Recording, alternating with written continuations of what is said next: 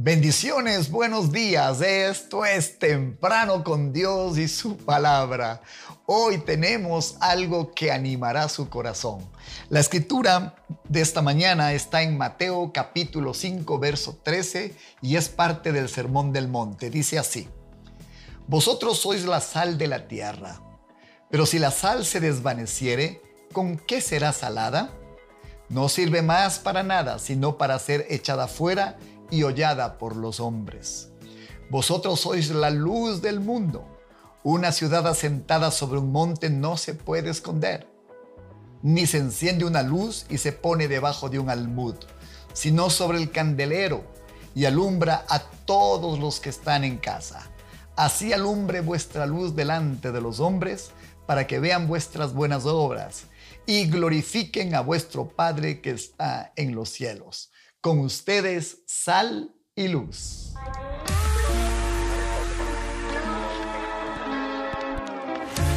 ¿Quién soy yo para señalar a aquel que ha caído y beber de esta copa de ignorancia? ¿Quién soy yo para criticar a aquel que está perdido? Si alguna vez yo estuve allí de ese árbol caído,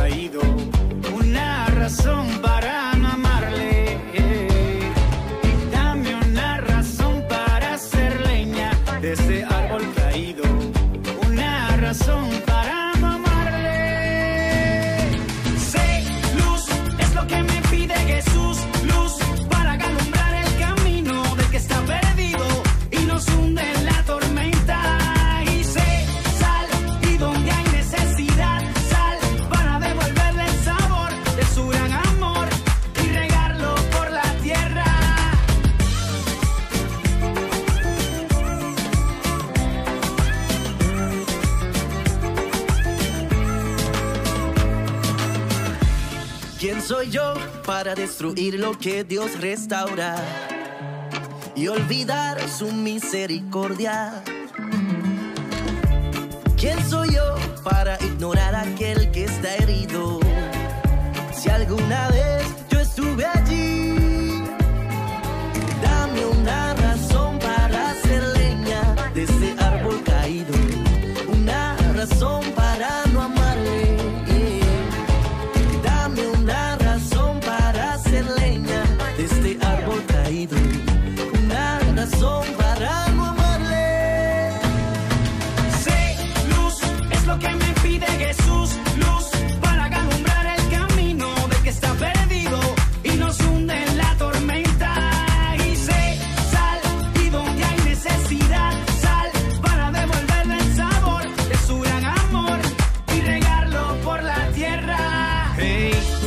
¿quién soy yo para manchar lo que está limpio?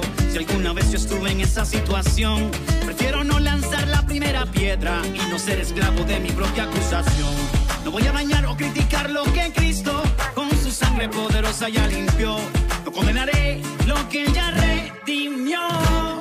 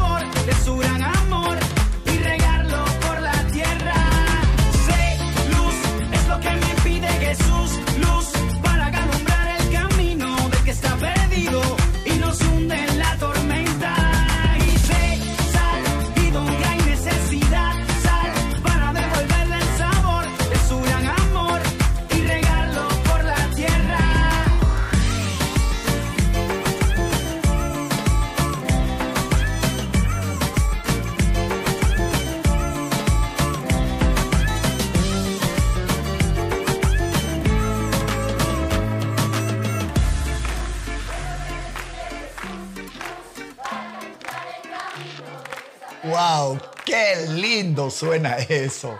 Vosotros sois la sal de la tierra. vosotros sois la luz del mundo. Oh sí, vamos a brillar, vamos a hacer bendición, vamos a darle sabor a esta vida. El mundo cree tener la fórmula para la felicidad, para la alegría, para disfrutar. Pero Jesús pensó distinto. Jesús dijo que su iglesia, usted y yo seríamos aquellos que le damos sabor y le alumbramos a este mundo.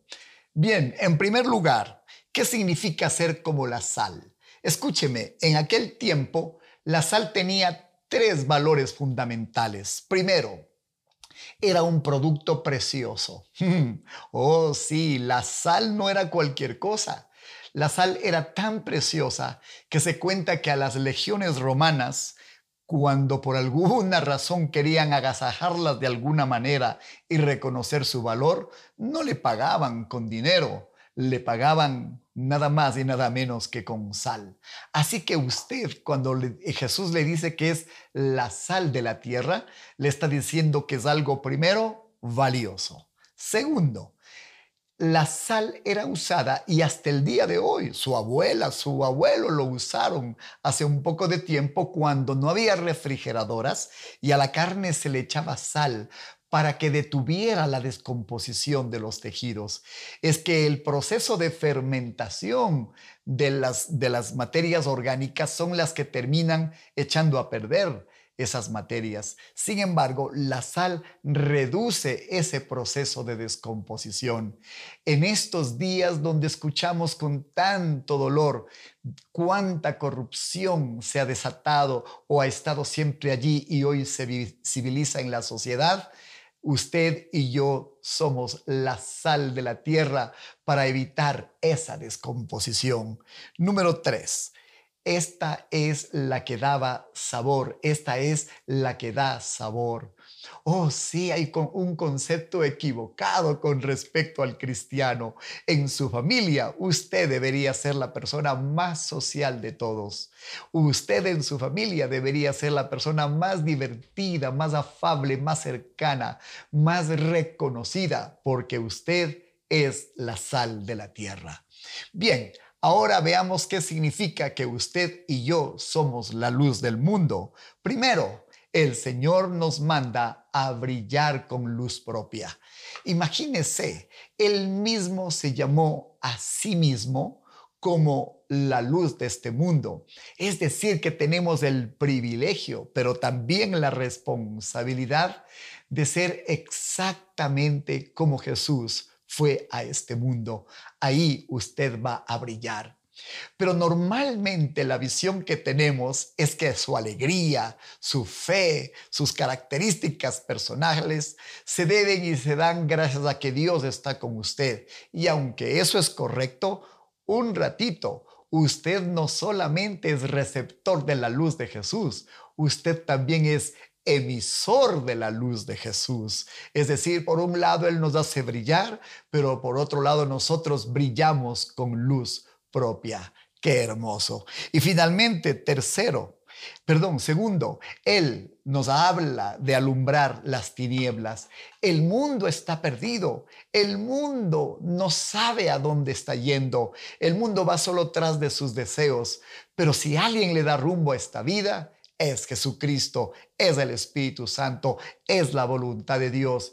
Y le pregunto, ¿quién conoce esa dirección? Nosotros, la iglesia. Por tanto, hemos sido llamados a alumbrar las tinieblas de los otros. ¿Dónde está el consejo? En usted como creyente. ¿Dónde están las ideas claras? En usted como creyente. ¿Dónde está el entendimiento de los pasos que se deberían dar hacia adelante? En usted y en mí, que somos la luz de este mundo. Y como dije para terminar, finalmente, la luz sirve para mostrar a Dios. Textualmente dice, para que vean vuestras buenas obras y glorifiquen a vuestro Padre que está en los cielos. El Dios que la gente no puede ver, el Dios que la gente no puede creer, puede ser mostrado en todo su esplendor a través suyo y a través mío. Oiga, ¡Qué maravilla! Pusimos una canción un poco movida porque queremos moverle un poco, desafiarle a brillar. Brille, brille, que usted es la luz de este mundo. Entonces, sal y luz, como el nombre de nuestro devocional, esa es la maravillosa naturaleza que tenemos como creyentes. Dios le bendiga Ah, y gracias sean dadas a Dios que nos ha regalado estos atributos. Amén. Como el video nos mostró, quiero animarle, no juzgue a los demás, no levante un dedo acusador. Usted es la sal de la tierra. Usted es algo valioso, usted es algo que conserva, usted es algo que da sabor. Usted es aquel que alumbra las tinieblas. Usted es aquel que los hace que los demás alaben y adoren al Señor. Usted es la luz. Así que hoy, antes de salir de, casa, recuerde este llamamiento que nos ha hecho el Señor. Sea como una ciudad en lo más alto de un monte y sea como esa lámpara que alumbra e ilumina el lugar donde usted reside. Que el Señor le bendiga estos programas tienen luz propia. Hemos escuchado buenas opiniones, significa que le damos un poquito de sabor a su vida cada mañana. Gracias por bendecirnos con sus contribuciones. Estamos felices de que Dios nos llame sal y luz de este mundo y esta tierra. Buenos días y mañana no pierda. ¿Quién creó a Dios?